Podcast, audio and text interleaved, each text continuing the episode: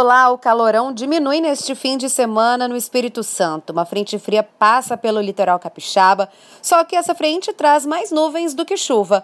A chuva deve acontecer de forma pontual, apenas no centro-sul do estado, que são as regiões Sul, Serrana e Grande Vitória.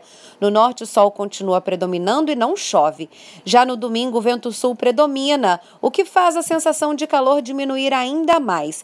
A chuva deve acontecer de forma fraca, pela manhã e apenas no litoral. Tenha um excelente fim de semana.